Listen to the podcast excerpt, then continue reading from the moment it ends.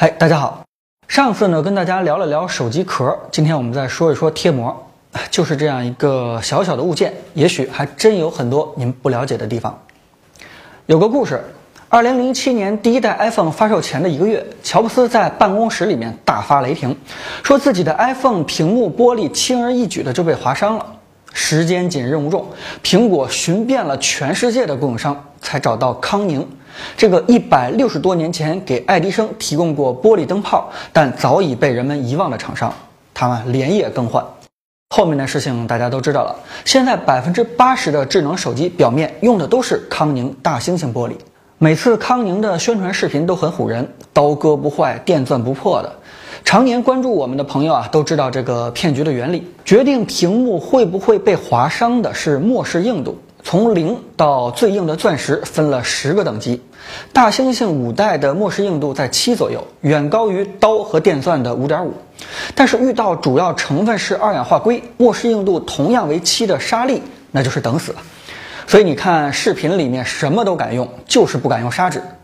而日常生活中呢，手机屏幕又无法规避砂石沙粒，所以啊，想保护手机的屏幕，最后还得靠贴膜。只有在末世硬度是九的蓝宝石屏幕出了以后，才不用贴膜。贴膜从材质上分成两类：高清膜和钢化膜。高清呢，其实就是塑料膜好听点的叫法。末世硬度在二到三，跟零七年啊乔帮主手上那台 iPhone 是一样的。买的时候一般很透亮，但用着用着就发乌，咱们啊就别考虑了。钢化膜呢是玻璃材质，做了钢化处理，增强了硬度，时间久了以后也能保持很好的透光性，而且啊表面可以做涂层，增强疏油疏水性，提升手感，防指纹。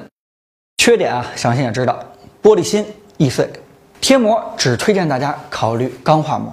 我们在淘宝搜索 iPhone 钢化膜，琳琅满目，但是大体分为三类。第一类呢是全屏钢化膜。但是大家买这类的膜的时候一定要注意啊，由于六和六 S 的屏幕边缘这个弧度，全屏的钢化膜一定要买这种边缘做 3D 热弯曲处理的，才能保证全贴合，否则一定会起边。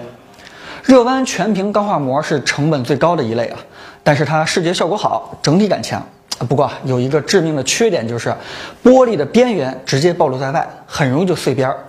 如果钢化膜的工艺做得不好呢，整块整块的碎裂，还非常容易伤手。以我的经验啊，新膜入手，不管怎么细心保护，三四周内必定碎边。于是进化出来这第二类，就是中间屏幕的部分是钢化玻璃，四周呢是树脂塑料的软边全屏钢化膜。这种膜不但继承了全屏钢化膜的视觉效果，还彻底解决了碎边的问题。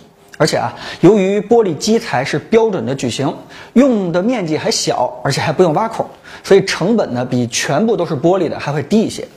但是买这种膜又要注意三点：第一啊，不管商家吹什么软边的材质是 PET 啊还是碳纤维啊，其实都一样，都是树脂塑料。做的差的呢，塑料感会非常强，贴上以后啊，手机都会变得跟山寨的一样；做的好的就能非常接近玻璃的质感。但是想和玻璃完全一样的手感，那是不可能的。第二，既然是树脂塑料，所以它四边的抗滑性能肯定是不如玻璃。第三，后膜件一般都是冲压出一个圆孔，四周呢无法像全玻璃膜那样做二点五 D 的打磨，可能啊按后膜键的时候会感觉比较割手。啊，第三类就是这样标准的无边钢化膜。无边膜它只覆盖屏幕是平面的那一部分，会有一圈明显的分界线，看着稍显别扭。但是由于它不与外界接触，所以碎边的情况要好很多。无边钢化膜理论上可以做到三者之中最薄的，防滑性能呢比第二类要好。后膜键边缘可以做二点五 D 打磨，按下后膜键的手感也是三类当中最好的。三类膜都有各自的优点和缺点。你要是土豪，可以常常换新膜，那建议你用全屏钢化；要是能够接受这一圈的分界线，就选无边的钢化。中庸一点的，建议你选全屏软边。决定好类型以后，再具体挑到底要哪款。我建议大家啊，有三看三不看。先说三个不看。第一，不要看商家的硬度描述，一般商家的硬度啊都会标一个九 H。哎，难不成是末世硬度能到九？其实啊，它指的是硬度为九 H 的铅笔划不出道。所有的钢化膜硬度都可以说自己是九 H，所以啊，看了也没有用。第二呢是不要看防不防偷窥。防偷窥其实就是利用偏光片的原理，只有正面能看清，稍微侧面一变就变暗。商家宣传一般钢化膜的透光率是百分之九十九，这个是真实的啊。iPhone 五百多尼特的亮度的屏幕贴上膜以后啊，只降几个尼特，但是一贴上防窥膜啊，即使正面亮度也能直降个一百五。地铁上是方便了，但是啊，多数时候纯属是自虐。第三，不要看防不防蓝光。科学已经证明了，看一些暖色调的，的确会让眼睛更舒适。所以有些钢化膜呢，它会过滤掉一些蓝光，让屏幕色彩更偏暖一些。我们测了一下啊，色温能够低个两百 K 左右。这个功能说实话啊，对有些人还是挺实用的。但我们毕竟是天天专业测手机的，一看到不准的色彩就难受。如果需要黄光来保护眼睛呢，我宁愿是打开手机里面的阅读或者是护眼模式。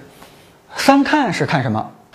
一最重要的是要看玻璃基材，目前国产的基材厚度都是零点三毫米往上，好一些的呢用进口日本 AGC 的，也就是索尼手机曾经用过的玻璃厂，能够做到零点二毫米，最好的会用到美国康宁或者说是德国肖特的，能够做到零点一五啊，但是价格呢也随之升高，全屏的康宁钢化膜得七八十块钱，要是边缘带 CD 热弯的，那就得一百往上了。